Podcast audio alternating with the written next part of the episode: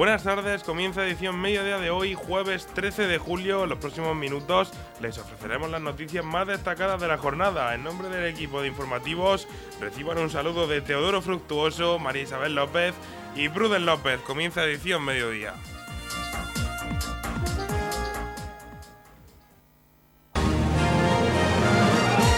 Edición mediodía. Servicios informativos. La concejal de Educación, María Asunción Pedreño, ha visitado el Colegio Garrez Alpáñez de Balsigast junto a su director, Mariano Mascuñán, y la representante del AMPA, Ana. La concejal ha mostrado su apoyo desde el ayuntamiento y ha informado que reivindicarán a la consejería las reformas y los cambios necesarios para asegurar que los niños del municipio reciban una educación de calidad. En estas primeras semanas como concejala de educación he estado visitando los diferentes centros educativos que tenemos en nuestro municipio y viendo las necesidades que ellos presentan y demás. Eh, hoy nos encontramos en el Colegio Garreal Páñez de Balsica porque sin duda es uno de los centros educativos que más necesidades presentan. Me encuentro con su director Mario y una representante de LAMPA, Ana.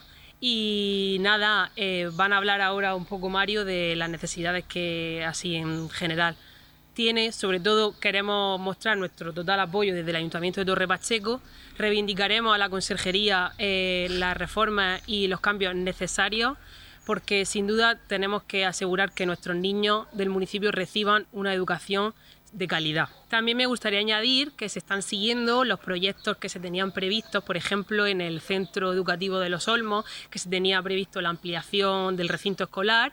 Eh, ya se han hecho los trámites necesarios para que salga contratación y esperemos que en breve comiencen las obras y todo lo que estaba previsto va a seguir haciéndose con normalidad y todo lo que esté en nuestra mano lo cumpliremos. El director del centro, Mario Mascuñán, ha querido dar visibilidad a las actuaciones que necesita el colegio para mejorar las instalaciones del centro. El objetivo es trabajar en equipo con el ayuntamiento y el AMPA para mejorar la calidad educativa del centro. Eh, bien, estamos en el cole de Balsicas, en el Garra Alpañez, estamos con la concejala de Educación Sunci, con la representante del AMPA Ana. Y bueno, el motivo de esta, esta comparecencia es un poquito eh, dar, dar visibilidad a las reformas que, necesita el colegio y a las actuaciones que se pretenden llevar a cabo con la nueva corporación municipal. Eh, eh, el objetivo es trabajar en, trabajar en conjunto para realmente mejorar todas las infraestructuras del centro, que como bien sabemos se encuentran bastante deterioradas, eh, sobre todo a nivel de sombrajes, instalaciones del patio, humedades del centro entre otras cosas que son de bastante importancia, sobre todo las pistas deportivas. Y nada, el objetivo es mm, trabajar en equipo, como bien decía, con la nueva corporación municipal, de la mano de Lampa, como siempre, en pro de una mejora de la calidad educativa de nuestro centro, que es lo que consideramos que se merece nuestro alumnado. Y, nada, estamos desde el minuto cero dispuestos a trabajar juntos para, para llegar a conseguir esas mejoras. Con respecto a las mejoras prioritarias que necesitamos, eh, sobre todo, es la, pintura del colegio del edificio de educación primaria, eh, las humedades que tiene el mismo, la aclimatación, de, la aclimatación de las aulas y de los demás espacios y sobre todo la instalación de sombrajes en el patio eh, y, muy importante sería la renovación de las pistas porque eh, su deterioro es bastante acusado, como podremos ver a continuación, y entonces queremos centrarnos sobre todo en, esas actuaciones primordiales para después ir mejorando poquito a poco el resto de cosas, pero centrándonos en ese tipo de cosas que son las que más consideramos que están en falta de, rehabilitación y, demás. Eh, estas peticiones han sido cursadas tanto a la Consejería de Educación como al Ayuntamiento de Torre Pacheco, con su anterior corporación municipal, y han quedado un poquito en el aire por falta de entendimiento de ambas, entidades. Entonces ahora lo que pretendemos es eh, precisamente eso, trabajar en equipo para llegar a la Consejería de Educación de la mano del Ayuntamiento de Torre Pacheco, que al final es nuestro ayuntamiento y del que dependemos para poder llevar a cabo esas mejoras. Noticias, edición mediodía. Este jueves 13 de julio a partir de las 9 de la noche va a tener lugar la primera reunión del nuevo concejal de festejos Pedro Baró con las peñas festeras de Torre Pacheco en base a la realización de las fiestas patronales en honor a la Virgen del Rosario, que van a tener lugar del 6 al 15 de octubre. En esta primera reunión se presentará a la nueva comisión de fiestas y se adelantarán algunas actividades del programa de fiestas donde habrá actividades para todos los públicos. Esta tarde noche a las 9 vamos a tener la primera reunión de toma de contacto con las peñas festeras de Torre Pacheco en base a la organización de las fiestas que vamos a tener en el mes de octubre en honor a nuestra patrona, la Virgen del Rosario. Pues nada, va a ser presentación del concejal, presentación de la comisión de fiestas, adelantar lo poco que tenemos preparado del programa, aunque ya hay bastantes cosas vistas y, ya estamos dándole forma a unas fiestas que creo que van a ser muy ilusionantes y, que sobre todo se van a basar en que van a ser para todos los públicos, tanto a las personas mayores, que son muy importantes, como para los más jóvenes. Por lo tanto, creo que todos los colectivos van a estar dentro, incluso, tenemos pequeñas sorpresas para la gente que siempre se nos ha quejado de que el que no tiene peña no puede eh, disfrutar de las peñas de, las fiestas de Torre Pacheco, la van a, os puedo asegurar que la van a poder disfrutar aún, aún no teniendo peña. Y por supuesto vamos a invitar a las personas del, de los alrededores del municipio para que también puedan, puedan acudir. Vale, la fecha este año tenemos un. Siempre que la patrona cae o viernes o sábado, pues lo tenemos complicado, ¿no? Entonces tenemos que utilizar un plan B y el plan B va a ser de que las fechas van a ser del 6 al 15, teniendo en cuenta que el día 7 es la patrona y adelantaremos los actos del pregón y la coronación de, la reina al, fin de semana anterior del sábado 30 de septiembre. En la comunidad de regantes del campo de Cartagena aplicamos las últimas tecnologías en sistemas de control y distribución lo que nos ha convertido en un modelo de gestión eficiente del agua gracias al alto nivel de concienciación de nuestros agricultores que trabajan a diario por la sostenibilidad y el respeto al medio ambiente. La comunidad de regantes del campo de Cartagena les ofrece la noticia agrícola del día.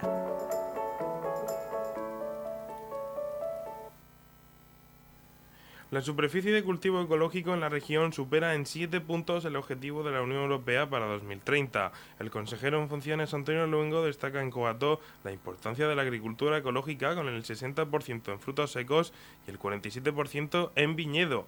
El cultivo de agricultura ecológica en la región de Murcia alcanzó en 2022 el 32% de la superficie cultivada con cerca de 118.000 hectáreas y superó el objetivo del 25% fijado por la Unión Europea para el año 2030, lo que supone una diferencia de 7 puntos que expuso hoy el consejero en funciones de agua, agricultura, ganadería y pesca, Antonio Luengo. De este modo, la región cuenta con mayor proporción de superficie de cultivo destinada a agricultura ecológica con las comarcas del Altiplano, Valle del Guadalentín y Noroeste como abanderadas. Respecto al tipo de cultivo, el porcentaje de superficie ecológica sobre superficie cultivada alcanza el 60% en frutos secos y el 47% en viñedo. Destaca también el 29% dedicado a cereales y leguminosas y el 27% en olivar y el 20,5% en otros herbáceos.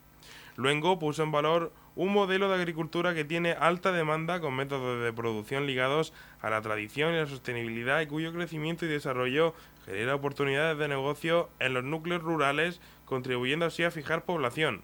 La mayor parte de la producción ecológica, un 85%, se exporta a los países de la Unión Europea, sobre todo a Alemania, Francia y Reino Unido. Por su parte, el número de industrias con certificado ecológico en la región de Murcia es de casi 500 y permanecen en sectores tan variados como la elaboración de aceites y grasas vegetales, elaboración y conservación de frutas y hortalizas, de pescados o carnes, elaboración de productos de panadería y harináceos o fabricación de piensos, entre otros.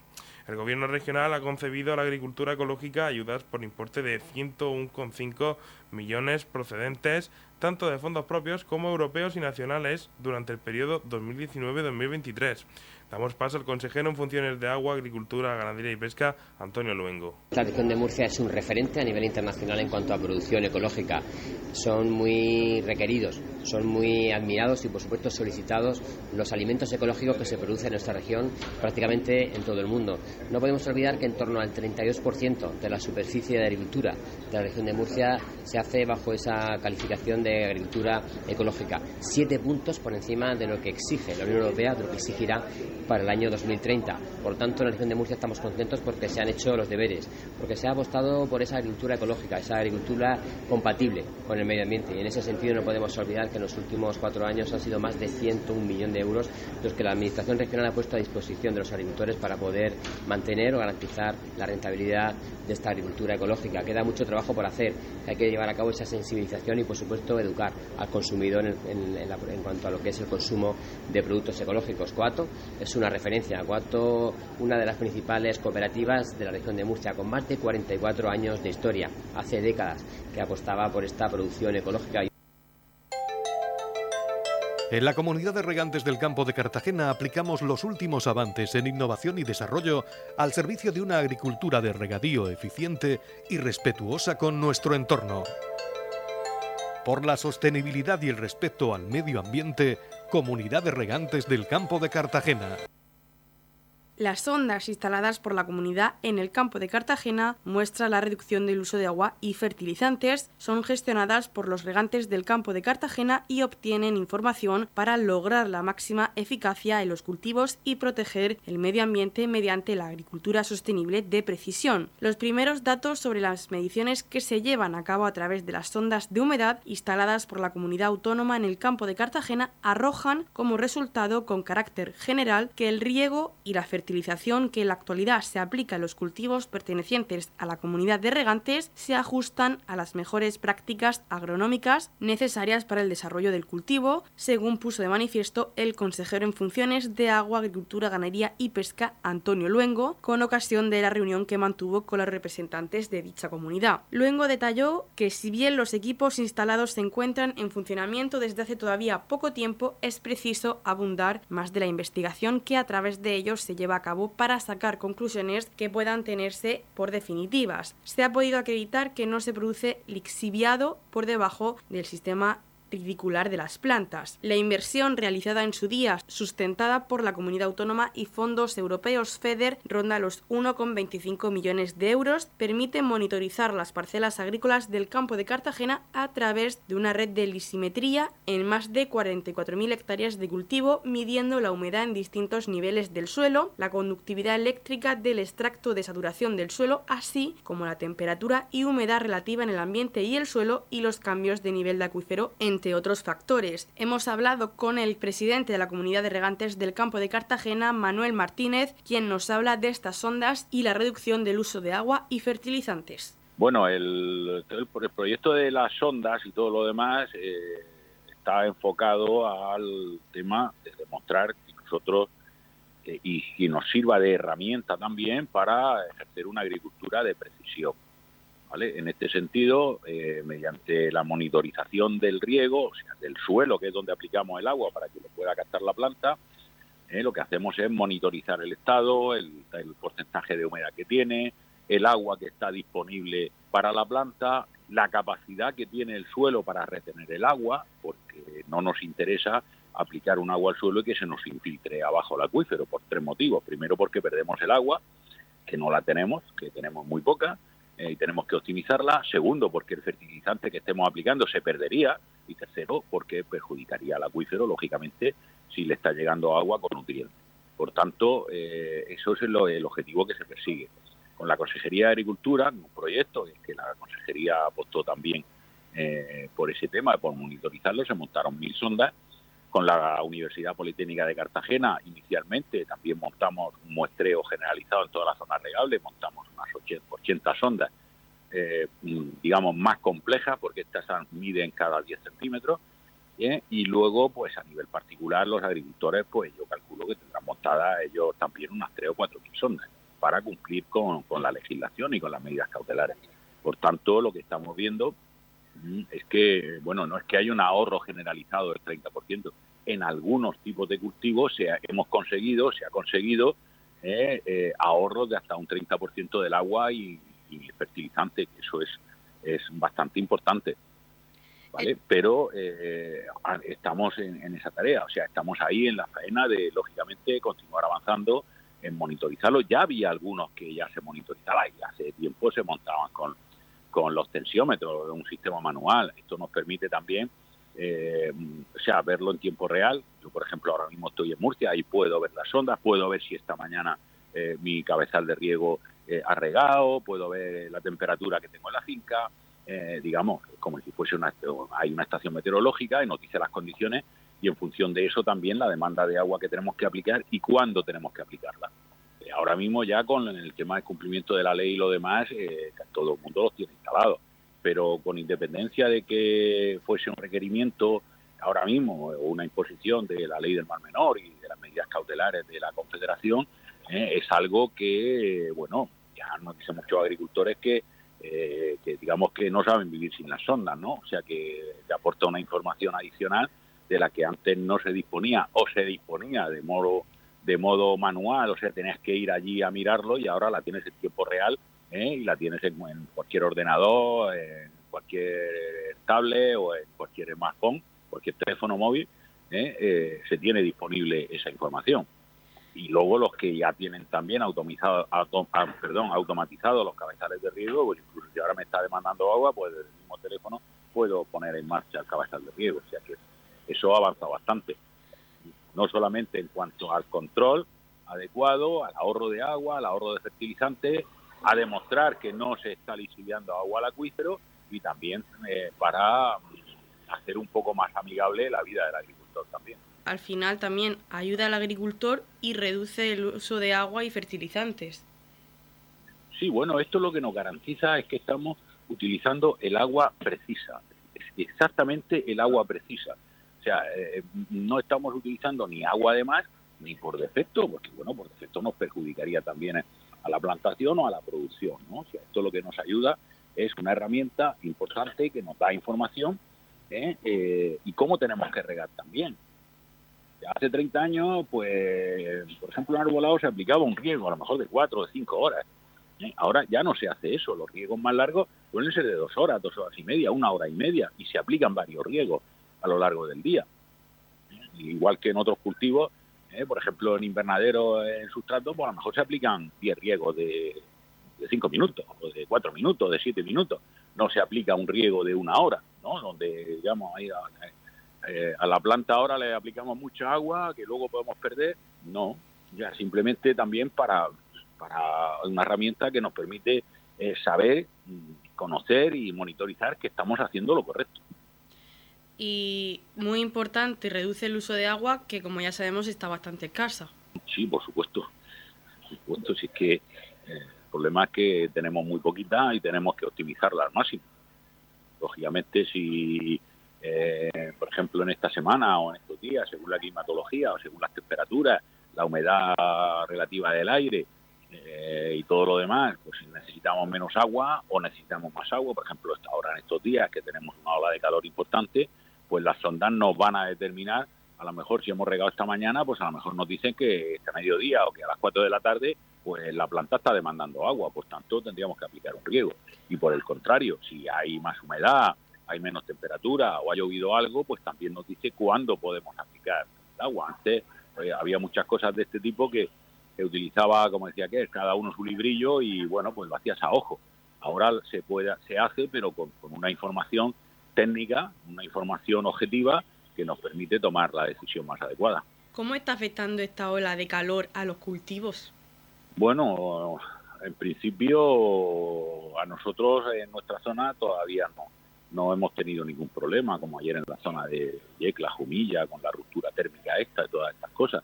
De momento, bueno, lo estamos soportando, lógicamente, pues regando lo necesario ¿eh? el arbolado a ver cómo lo soporta, aplicamos el agua necesaria, que no tenemos, eh, digamos, mucha en exceso, más bien nos falta alguna, pero en principio yo creo que lo vamos a sortear medianamente bien, si no hay ningún problema añadido.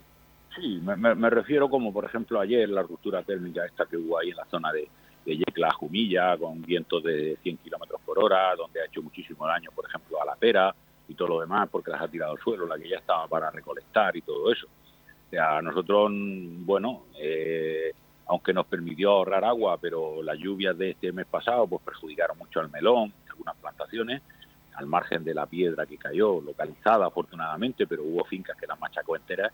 ¿eh? esperemos que no ocurra ningún fenómeno de ese tipo y bueno, el tema del calor pues lo sostenemos como podamos. Entonces pues seguimos pendientes del cielo para que no para que no dañe mucho más los, los cultivos. Sí, bueno, eso es algo, una premisa que tenemos siempre, ¿no? Estar pendiente del cielo. Y yo siempre digo que tiene que llover, que es necesario que llueva, pero con, con, con prudencia, con mesura. Que no nos aparezca danas ni fenómenos de esos importantes con lluvia de 50, 60, 70 litros en una hora, en dos horas, porque eso al final lo único que ocasiona son muchísimos más daños que beneficios.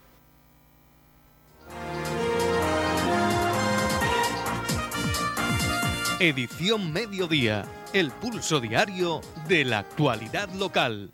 El concejal de deportes Pedro Baró ha visitado la piscina municipal en el día de formación de los grupos de natación de competición. El concejal ha comentado que hay 15 profesionales velando porque las instalaciones de Torre Pacheco, Roldán, Dolores de Pacheco, Balsicas y San Cayetano Taray estén en perfectas condiciones. Más de 500 bañistas realizan los cursos de natación. Pedro Baró espera que los vecinos disfruten de las piscinas del municipio y que los más pequeños aprendan a nadar. Bueno, un año más el ayuntamiento de Torre Pacheco ha aperturado las piscinas municipales en las que son Torre Pacheco, Roldán, Dolores, Balsicas y San Cayetano Daray para que nuestros más pequeños y los más mayores puedan disfrutar de pueden disfrutar del baño, de los cursos de natación, eh, etc. ¿no? Eh, tenemos 15 profesionales velando, velando por que nuestras instalaciones estén en perfectas condiciones y de momento está todo funcionando con normalidad. Más de 500 bañistas eh, están, están en los cursos de natación, en los que estamos desarrollando en distintas semanas. Y por las tardes tenemos también a seis, seis controladores de acceso y otros seis socorristas para el baño libre, que empieza desde las 4 hasta las 8 de la tarde y los fines de semana desde las 11 y media a 3 y de 4 a 8. También tenemos abierto el, el gimnasio de la piscina cubierta desde las 7 y media de la mañana hasta, hasta las 2 de la tarde. Esperemos que, que otro año más todo el mundo disfrute de nuestras piscinas y que con este calor la verdad que apetece muchísimo darse un chapuzón y que nuestros más pequeños aprendan a nadar. Edición Mediodía. Servicios informativos.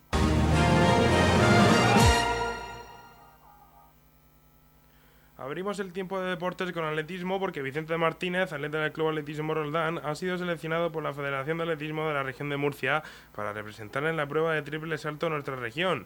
La buena trayectoria de Vicente y sus marcas le han aupado al primer puesto del ranking en esa prueba a nivel regional. En tenis, Kike Siskar ha vuelto a reinar en Setúbal, ganando el individual y quedando subcampeón en dobles con Bucala. En el ITF-CTS 75 aniversario Wheelchair International Open, cerrando una temporada en Portugal redonda con tres títulos, dos individuales y un dobles. Por su parte, la crisis en el fútbol sala rondanense continúa. Hoy se ha hecho oficial que el filial de STV no competiría en segunda división la próxima campaña tras la renuncia de la plaza. Así nos lo cuenta Juan Azorín, vicepresidente del STV Roldán una noticia, eh, bueno, pues triste, la que hoy hacemos pública desde, nuestro club.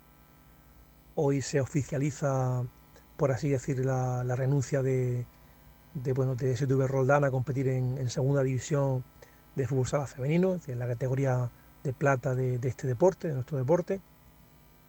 Y es una decisión bueno, importante, una decisión difícil de tomar, es una decisión que muy meditada, es una decisión que no se ha tomado a la ligera. Eh, llevamos varias temporadas de la Junta Directiva de, de evaluando y, bueno, y, tomando un poquito en su justa medida los datos y, que tenemos de, esta último, del, desarrollo de, este, de nuestro equipo filial durante los últimos años.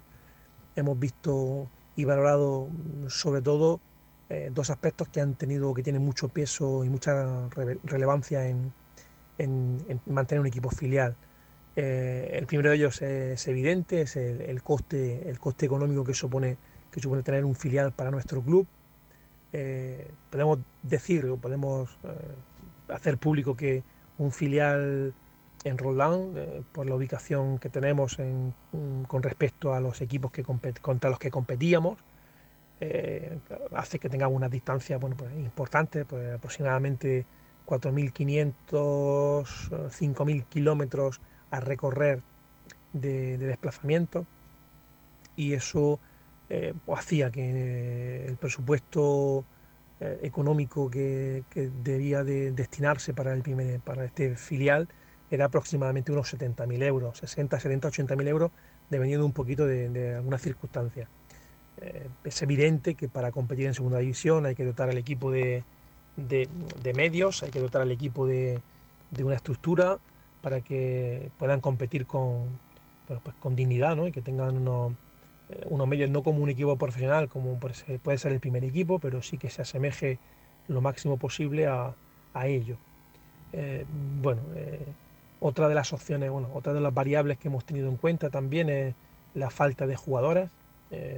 Estos últimos años el fútbol femenino ha, sufrido una, inyección de dinero muy importante, importantísima, de parte de, o por parte de la federación y de los estamentos públicos y ha, hecho que haya habido una fuga, una fuga importante de, jugadoras hacia, hacia, bueno, hacia ese deporte, eh, dejando un poquito vacía la cantera, de, la cantera de, del fútbol sala femenino y no, haya, no hayamos visto afectados también ese, de esa manera, que tenemos pocas jugadoras para, para confeccionar un equipo filial, pocas jugadoras de aquí de la zona, de la comarca, de, nuestra región.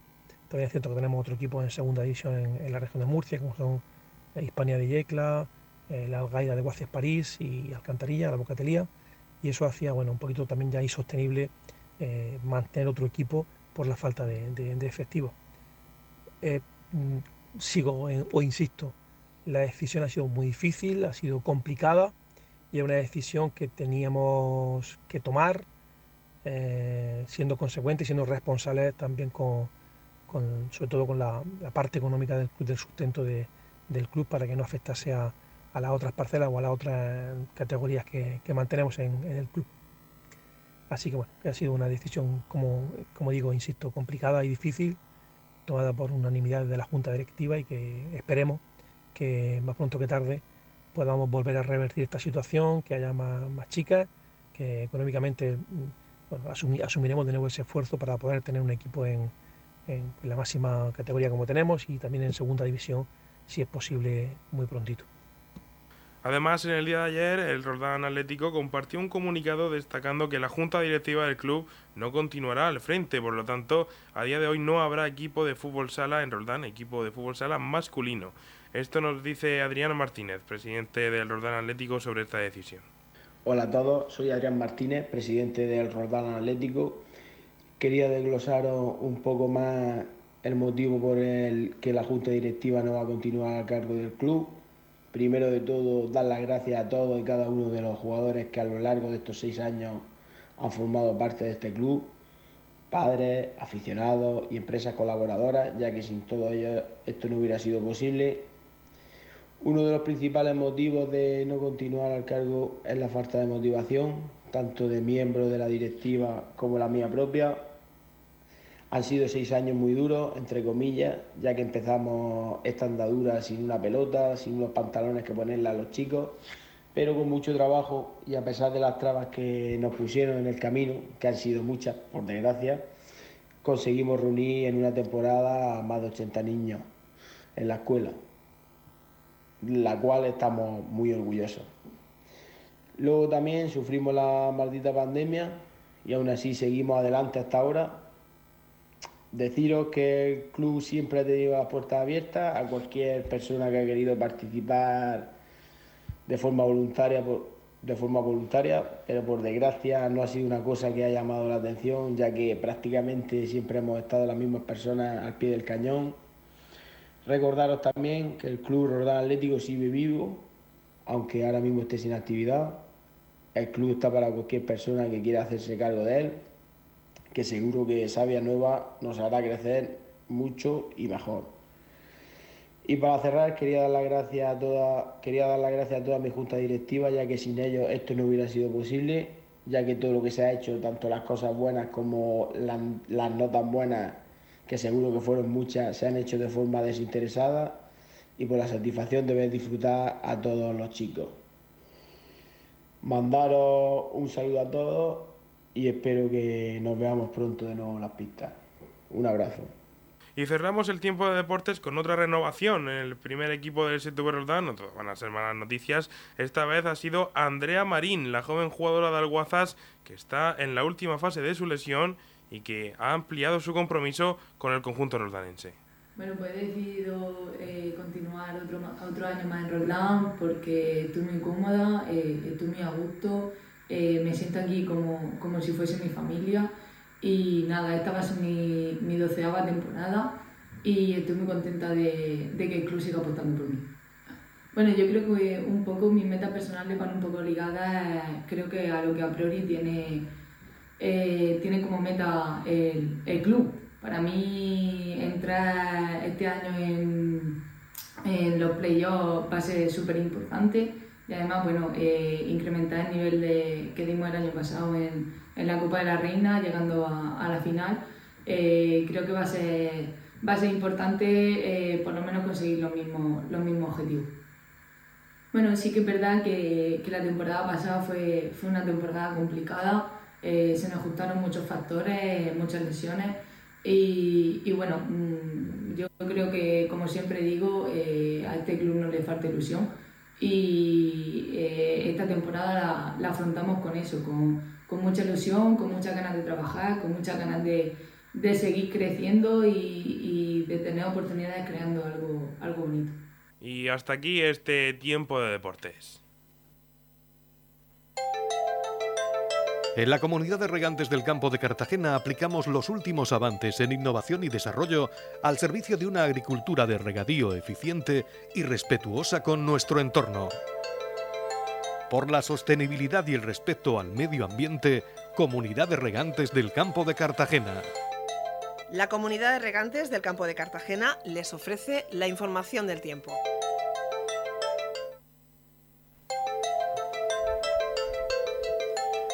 A continuación conoceremos la información meteorológica para hoy jueves 13 de julio en la región de Murcia. Y hoy jueves se nos presenta un descenso térmico con cielos poco nubosos o despejados con intervalos de nubes bajas y brumas al principio y al final del día. Podría darse algo de calima ligera también. Las temperaturas irán en descenso generalizado siendo notable las máximas vientos del este.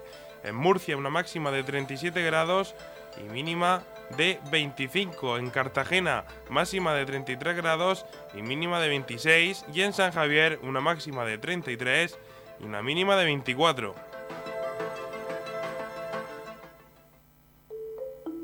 En la comunidad de regantes del campo de Cartagena trabajamos diariamente en la aplicación de las últimas tecnologías en nuestros sistemas de control y distribución por la sostenibilidad y el respeto al medio ambiente, Comunidad de Regantes del Campo de Cartagena.